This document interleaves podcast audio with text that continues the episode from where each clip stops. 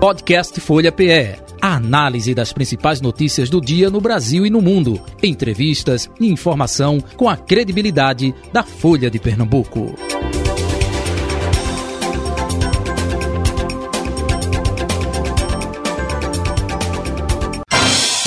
Folha Política. Nosso convidado de hoje é o deputado federal pelo Partido dos Trabalhadores, Carlos Veras que está é, é, sendo pleiteado pelo diretório, né, pelo PT aqui do estado de Pernambuco, para ocupar uma vaga no Ministério é, de Lula a partir de 1 de janeiro.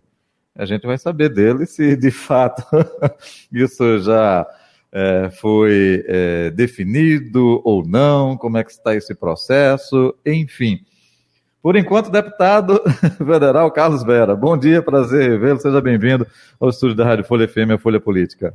É, bom dia, Jota Batista. Bom dia, Carol Brito. Bom dia muito especial a todos os ouvintes. Satisfação voltar aqui ah, nesse restinho de, de ano, aí já é, passando o ano de 2022, já entrando no 23, poder voltar aqui ao programa Folha Política para conversar com vocês. E aí, é, já é ministro, já tem conversa definida, já está tudo certinho, falta só oficialização. A oficialização será amanhã pelo presidente eleito e diplomado Luiz Inácio Lula da Silva.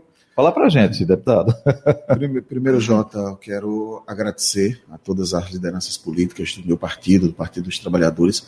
É uma grande honra ser lembrado por eles e ter o nome é, colocado e convocado pela direção do nosso partido para colocar o nome à disposição do presidente Lula e da direção nacional. Esse é um debate que nós começamos, a, aprofundamos ele ontem e hoje a executiva estadual oficializa para o presidente Lula e para a direção nacional. Ah, não é uma indicação simplesmente de Carlos Veras, não é uma reivindicação de Carlos Veras, é uma reivindicação do Partido dos Trabalhadores, por tudo que representa o PT em Pernambuco ah, pela contribuição que o PT vem, vem dando ao, ao longo ah, dos anos para a direção nacional do PT, para o projeto político do PT em nível nacional. O PT de Pernambuco foi importante na eleição de Haddad em 2018, viabilizando a aliança com, com o PSB. Ah, agora, em 2022, novamente, quando retiramos né, a candidatura ao governo do Estado do senador Humberto Costa para viabilizar a aliança com a, o PSB em nível nacional, garantia inclusive da vice de Geraldo Alckmin do presidente Lula. Então, a vitória em plano nacional do presidente Lula, Pernambuco deu uma grande contribuição. E Pernambuco quer continuar contribuindo e contribuir com o governo do presidente Lula.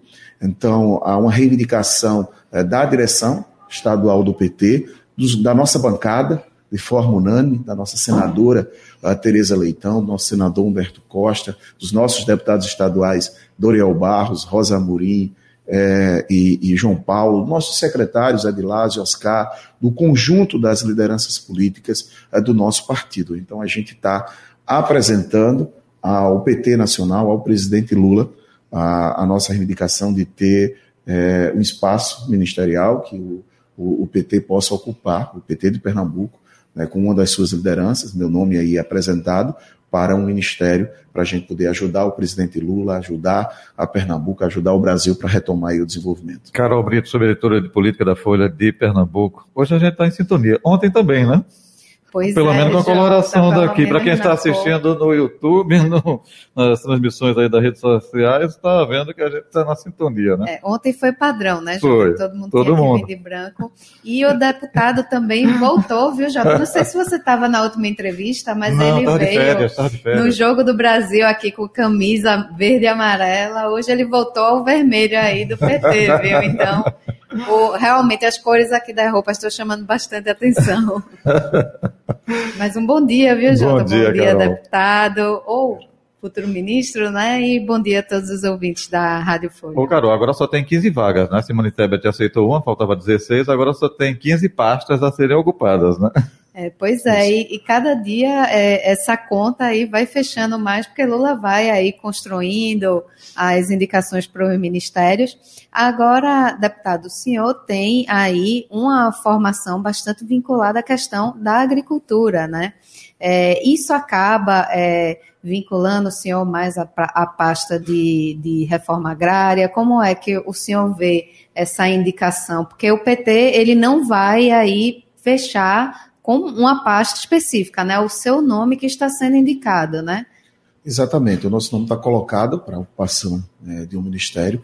Claro que o desenvolvimento agrário é, é, um ministério que a gente tem uma identificação maior, pela minha formação, sou agricultor familiar, por ser da base das organizações do campo, de ter o respaldo das organizações do campo, por exemplo, do MST, da FETAP, da CONTAG, né, da própria FETRAF, é, da Via Campesina, do conjunto das organizações do campo, da Via do, do Trabalho, do conjunto das organizações do campo, que a gente trabalha já no núcleo agrário do, do PT, com as organizações, da nossa trajetória ah, no movimento sindical, então a gente tem essa, essa identidade maior com o Ministério do Desenvolvimento Agrário. Mas isso não significa que só essa opção. A gente tem uma identificação também com o Ministério da Previdência, por trabalhar a Previdência Rural. Por exemplo, eu sou autor do projeto de lei que garantiu a manutenção é, do segurado especial é, na Previdência do agricultor familiar, conseguindo ainda se aposentar como segurado especial. Nós temos o, o Ministério das Cidades nós tivemos Humberto Costa, secretário das cidades aqui em Pernambuco, realizando um grande trabalho que foi referência. Uh, nós temos o, o, o, Ministério do Desenvolvimento Regional, que trabalha como um todo, que, que tem, inclusive, é, no Ministério, a, a que é um espaço é, importante, tem um conjunto de ações que podem serem é, realizadas. E, como eu disse, o PT está reivindicando que a gente tenha um Ministério. O nome está apresentado ao do Carlos Veras. Mas se porventura vinha a ser apresentado um ministério que, que tenhamos uh, outro companheiro ou companheira que, que se identifique e que possa realizar essa função melhor de, de que Carlos Veras, Carlos Veras vai estar junto. Lembra no Senado? O meu nome é, é era o que estava colocado para senador e acabou sendo a senadora Tereza Leitão, porque nós acertamos naquele momento a estratégia. Conseguimos eleger uma, uma senadora ficamos com dois senadores para Pernambuco, e Carlos Aras foi o, o, o, mais votado da federação. Então a gente acertou na estratégia é, é, política naquele, naquele momento. Se a gente tiver que, que fazer esse debate e rediscutir o nome aqui, não seria nenhum problema mas de forma muito unitária. Eu quero muito agradecer a todas as forças políticas do PT que estão trabalhando nesse, nesse sentido, de forma unitária, apresentar o meu nome para essa, essa tarefa, né? Porque não é um espaço de Carlos Veras, é do partido. É para isso que nós estamos no, nos colocando, para essa tarefa partidária aí, é, no governo do, do presidente Lula, para ajudar aqui ao povo de Pernambuco e ao povo do Brasil. Pelos, uh, por ser né, do partido e não de Carlos Vera, como o senhor mesmo ressaltou aí, é, há informações de bastidor que o nome do senador Humberto Costa também foi falado, é, da senadora eleita Tereza Leitão, mas parece que o partido acha que eles é, no Senado é mais estratégico do que ocupar uma pasta do Ministério. No caso de Tereza, ela é, saindo para o Ministério, Silvio Costa, que na época foi um defensor, é, diga-se de passagem, é, de Dilma Rousseff, aquele processo todo lá de impeachment, assumiria o Senado, não é isso? Não, ex exatamente. Ah, nós nós é, levantamos, inclusive, o nome da senadora Tereza Leitão para ser a nossa ministra da Educação. Gostaria muito, muito que fosse, mas já foi indicado uh, uh, o Camilo para. Uhum para a, a, a, educação. Levantamos o nome é, do nosso companheiro também, o senador Humberto Costa, para a saúde, uh, para o Ministério da Integração. O senador tem condições de ocupar qualquer, qualquer função. Mas o presidente Lula uh, parece que quer ele no, no Senado, uh, liderando a, a, bancada, fazendo todo esse debate, pela grande experiência que ele tem no, no Senado e que vai precisar muito dele. Mas qualquer um da gente e, e poderia representar muito bem o PT de Pernambuco, o povo pernambucano nesses espaços. Então a gente fez esse debate e vamos continuar ah, debatendo e, e reivindicando que o PT esteja bem posicionado, o PT de Pernambuco bem posicionado dentro do governo do, do presidente Lula. Há uma preocupação muito forte, é, né, deputado, com a base que Lula vai construir no Congresso. Né? Ele já tirou aí pelo menos eu acho que uns dois senadores, né, o Wellington Dias e o Flávio Dino, Dino da base, então há uma preocupação em não desfalcar tanto é, é, essa base no Senado. Agora, é, por essas construções que Lula vem fazendo desse diálogo, o senhor acredita que ele já conseguiu aí construir uma maioria favorável no Congresso, pelo menos ali uns 250 votos para garantir pelo menos a aprovação de um, de um projeto de lei ordinário, um projeto de lei complementar? Ah, primeiro, a, a, convocação do Wellington, do, do Flávio Dinos, eles foram eleitos senadores agora. Tem bons suplentes, então não é um, um desfalque grande. Claro, é porque são grandes articuladores, negociadores, que ajudaria muito dentro do, do Senado. Mas com o ministro também vão poder é, é fazer isso. Ah, pela primeira vez na história, um presidente eleito, é, antes de tomar posse, já tem uma vitória importante dentro do Congresso. A exemplo da aprovação uh, da PEC do Bolsa Família, de 600 reais mais 150 por por família. Inclusive, lamentamos muito que ah, os republicanos, com, liderado inclusive por Silvio Costa Filho, filho do, do suplente de, de Tereza, não ter nos acompanhado, não, não, votado na, ah, na PEC. Né? Mas espero que a gente possa contar com ele. A gente tem procurado ah, os deputados pernambucanos que não votaram conosco na PEC do, do, Bolsa Família, que eles possam, em outros projetos de lei, também votar conosco. Então, o presidente Lula já mostrou a sua capacidade de negociação, foi uma vitória expressiva sem nem tomar posse. Então, eu acredito que a gente já tem essa maioria consolidada na Câmara Federal e que vai garantir a governabilidade do presidente Lula e que vai garantir que a gente aprove os projetos de lei, que aprove alguma mudança que tiver que ser feita na Constituição Federal. Acho que a gente tem que ter uma responsabilidade maior durante esse período com as mudanças na Constituição. Geralmente, todo, uh, nas legislaturas, a gente costuma fazer o vadimeco, que é para poder é, é, auxiliar os nossos estudantes, principalmente na área é, de direito, e vem a Constituição. Só que a cada três meses ficava desatualizado, porque houve um processo de mudança é, muito constante da Constituição Federal. Então a gente tem que ter muito cuidado uh, com essas mudanças uh, na Constituição. Mas se for preciso, tem que ser feito. A gente tem problemas graves, como a, a PEC do teto dos gastos, que a gente teve que agora aprovar uma emenda à Constituição para tirar o Bolsa Família é, do teto dos gastos. Então, o presidente Lula já teve uma grande vitória antes de tomar posse, e eu acho que a gente tem uma base consolidada. Outros, como eu citei aqui o exemplo de Silvinho, que não votou conosco, eu acredito que vai estar votando com a gente é, nas próximas votações e que a gente vai ampliar essa base é, do governo do presidente Lula na Câmara e no Senado. Até me permita, é porque nacionalmente republicanos têm, cada estado tem a sua peculiaridade, aqui ele apoiou Lula. isso, isso, nos ajudou muito, foi fundamental. Ah, o, o Silvio foi é, é, o primeiro suplente, né, o suplente de, é, de Tereza, ah, mas nacionalmente os republicanos, liderados por Marcos Pereira de São Paulo, que foi ministro inclusive do, dos governos do PT, colocou que não viriam para a base e que se tornariam e ficariam meio que na independência, ajudando quando fosse necessário. Nós precisamos agora, PAPEC. Não foi possível nesse momento necessário. Então vamos continuar dialogando. Inclusive para que o partido não feche questão, porque a gente poderia ter os três votos dos republicanos aqui, né? O do Augusto, o do Bispo Césio e, e do Silvinho também é, é conosco. Então a gente vai continuar buscando ampliar cada vez mais essa base. Se você não tem um partido por inteiro, você pode ter parte dos parlamentares. A gente vai, vai atrás dos parlamentares do, do PL e de outros partidos também, para poder ajudar. Se você não tem um partido por inteiro, você tem que ter base é, dentro daqueles partidos também, os parlamentares votando para garantir a aprovação dos projetos de lei e das emendas à Constituição Federal. É, o Republicanos, é, Jota, uhum. é um dos partidos que esteve dentro do projeto de reeleição de Jair Bolsonaro. Né? Vale Isso. lembrar que Damares está no Republicanos, o próprio Tarcísio Freitas, que foi Isso. candidato ao governo de São Paulo. Então, uhum. há uma resistência muito grande aí no Republicanos de vir para a base de Lula, apesar desses contatos, né, do Marcos Pereira, do Silvio Costa Filho. Mas vocês chegaram a, a conversar com o Silvio, Silvio Costa Filho para saber é, por que, que ele não votou a favor da proposta e quais são esses outros deputados que há essa possibilidade de ter uma conversa?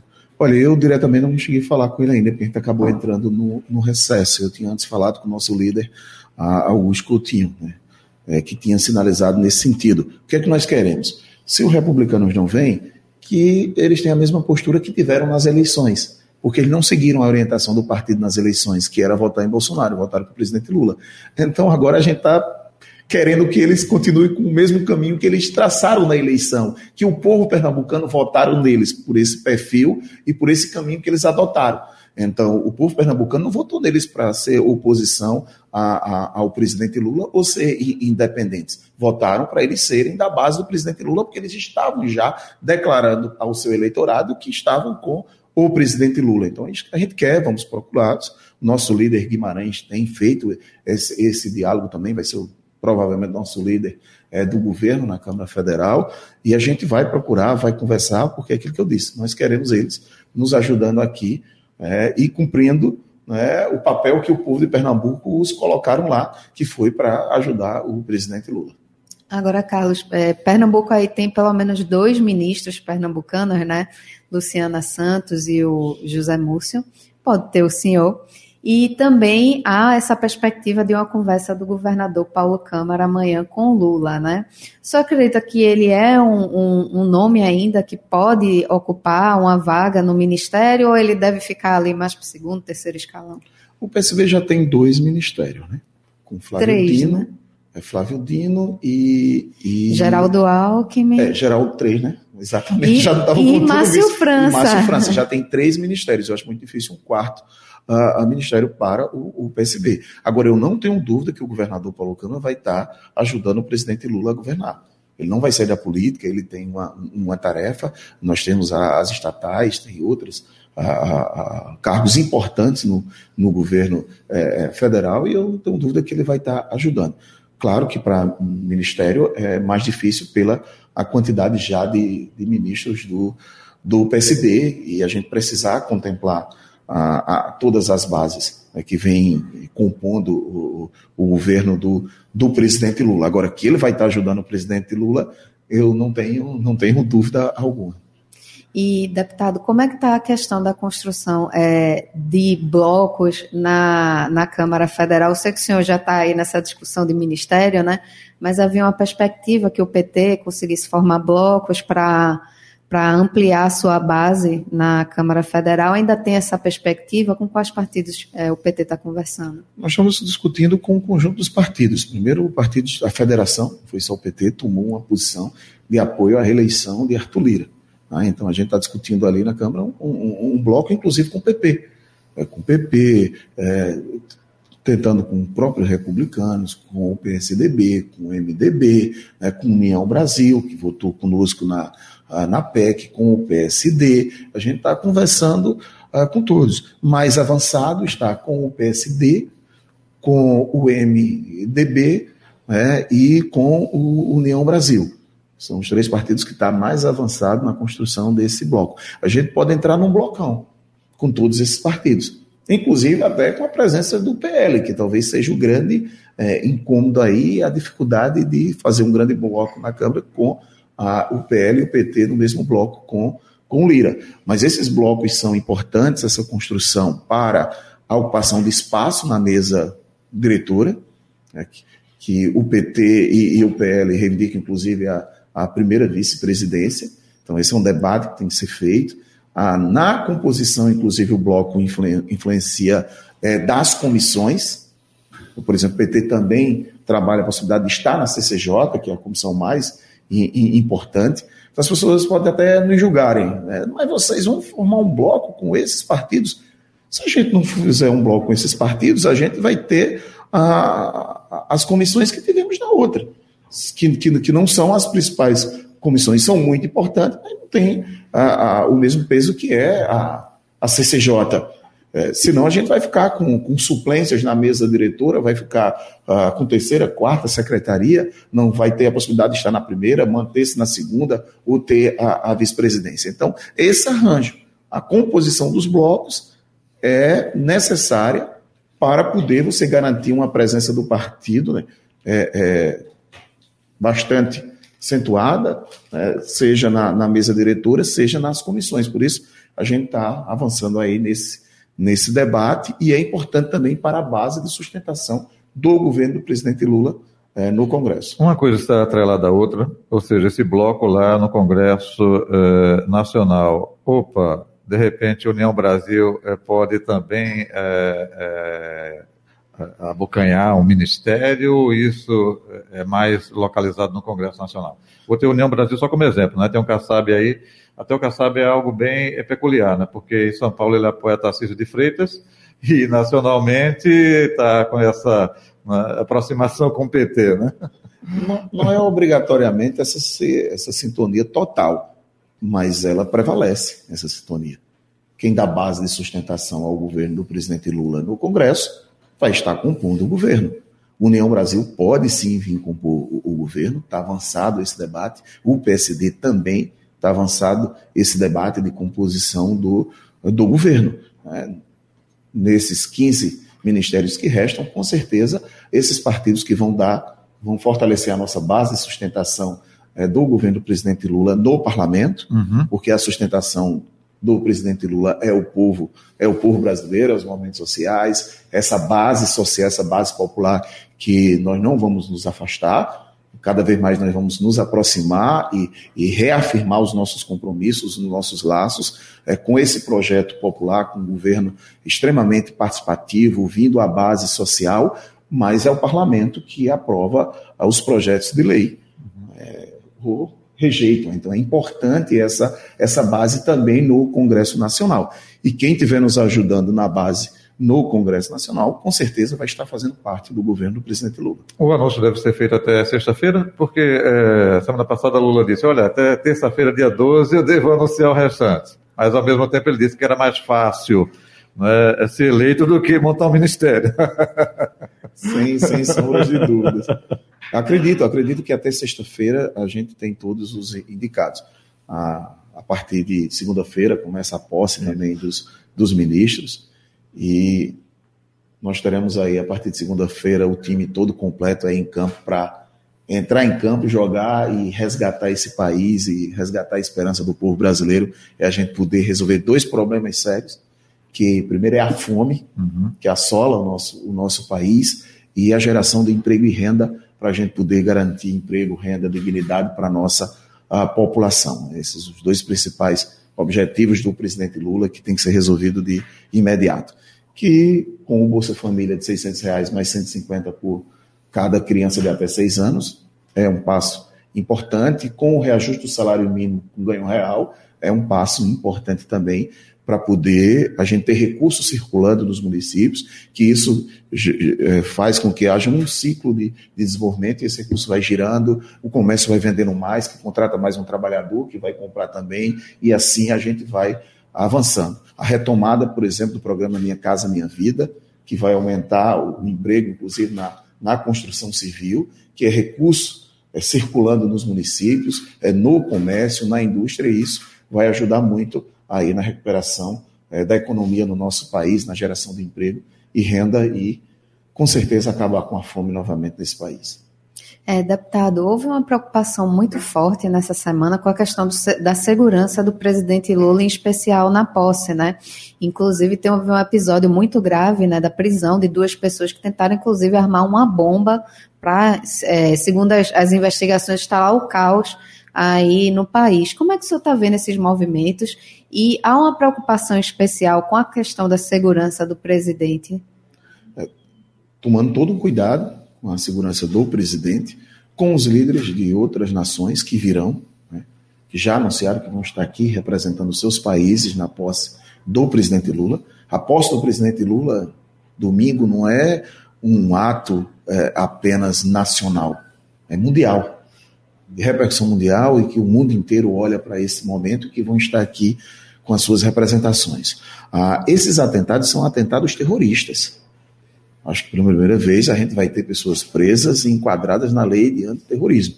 São pessoas que estavam tentando matar a população brasileira, crianças, mulheres, homens, que votaram em Bolsonaro, que votaram no, no presidente Lula. É bom lembrarem que em Brasília Lula não foi majoritário. Então, as pessoas que eles matarem em, em, em, Brasília, eles vão estar matando, inclusive, os seus. E é bom lembrar que, segundo pesquisa, a, a maioria dos eleitores, inclusive, que votaram no, no, Bolsonaro, não defendem esses atos antidemocráticos, que esses atos é, é, terroristas que estão fazendo. Seja com essa articulação, seja ali em frente aos quartéis, defendendo volta de ditadura uh, militar, é, defendendo que a democracia não seja é, respeitada. Então, esses atos antidemocráticos, esses atos terroristas, serão investigados e aqueles que cometerem qualquer atentado contra a democracia, contra a população brasileira, serão é, investigados e, e, e, punidos. E a gente tem uma confiança aí na Polícia Federal e no Supremo Tribunal Federal para que a gente possa, é, é, por fim, acabar com esse processo de, de atentado contra a democracia e de atentados terroristas. O Brasil não pode permitir isso de maneira alguma. Flávio, Flávio Dino, desculpe interromper, Flávio Dino vai ter muito trabalho então a partir de 1 de janeiro, né? Já está já tá sinalizando, tá tendo, né? já está tá sinalizando, mas efetivamente só a partir de 1 de janeiro, né? É, é, vai ter muito trabalho, mas eu acredito a população brasileira é uma, uma população ordeira, uma população trabalhadora, é uma população que respeita e que tem que respeitar a democracia. Então eu acredito que ao, aos poucos a, a, dor da derrota é, vai, vai passar, como já tem passado em muitos que, por exemplo, na Câmara Federal e no Senado a gente já conseguiu fazer maioria. Então já reconheceram que faz parte da democracia ganhar e perder. Então as pessoas que não votaram no presidente Lula, que porventura ainda estejam inconformadas com o resultado eleitoral, elas tinham que se preparar para daqui a dois anos, para as eleições de prefeitos e vereadores. Elas têm que se preparar para daqui a quatro anos. Elas têm que fazer a oposição de forma responsável. Está ali acompanhando, fiscalizando. Não atrapalhando a vida da população com atos antidemocráticos. Não com tentativa de terrorismo e atentando contra a vida da, da população. Então, eu acredito na, na população brasileira, que é uma população de paz, uma população ordeira e que a grande maioria vai ajudar a construir e reconstruir esse país. Como é que o senhor vê a postura do presidente Jair Bolsonaro e dos seus aliados, né, de, diante desses movimentos? Ele vem adotando aí o silêncio, né? O senhor acha que falta aí uma postura mais proativa do presidente e dos seus aliados para reprimir esse tipo de, de ato mais violento? Falta nele ser o que ele nunca foi, uma liderança política liderar. Porque quem é líder tem que saber liderar no bom e no ruim. Tem que saber liderar quando ganha e tem que saber liderar quando perde. Então, se esses atentados terroristas acontecessem, que graças a Deus não aconteceu e acredito que não vai acontecer, mas se acontecesse, o presidente da República teria, seu Jair Messias Bolsonaro, responsabilidade direta com tudo isso. Porque ele incentiva a, a, o caos. Para ele, quanto pior, melhor. Ele não é um estadista, ele não respeita a Constituição, ele não respeita a democracia. Fernando Henrique, a gente disputou a vida toda com o PSDB. Fernando Henrique foi passar a faixa com o presidente Lula, que o sucessor dele não foi, não foi eleito. Então cabia, cabia a ele né, respeitar o resultado das eleições. Ele vai embora. Já com medo de quê? Da quebra do sigilo dos 100 anos e, e, e ser preso?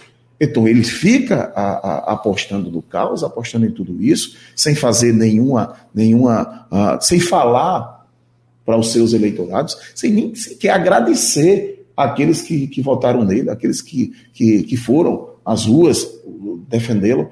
Então ele tem uma responsabilidade direta é, é nisso. E as pessoas têm que entender, inclusive aquelas que estão agora de frente dos quartéis.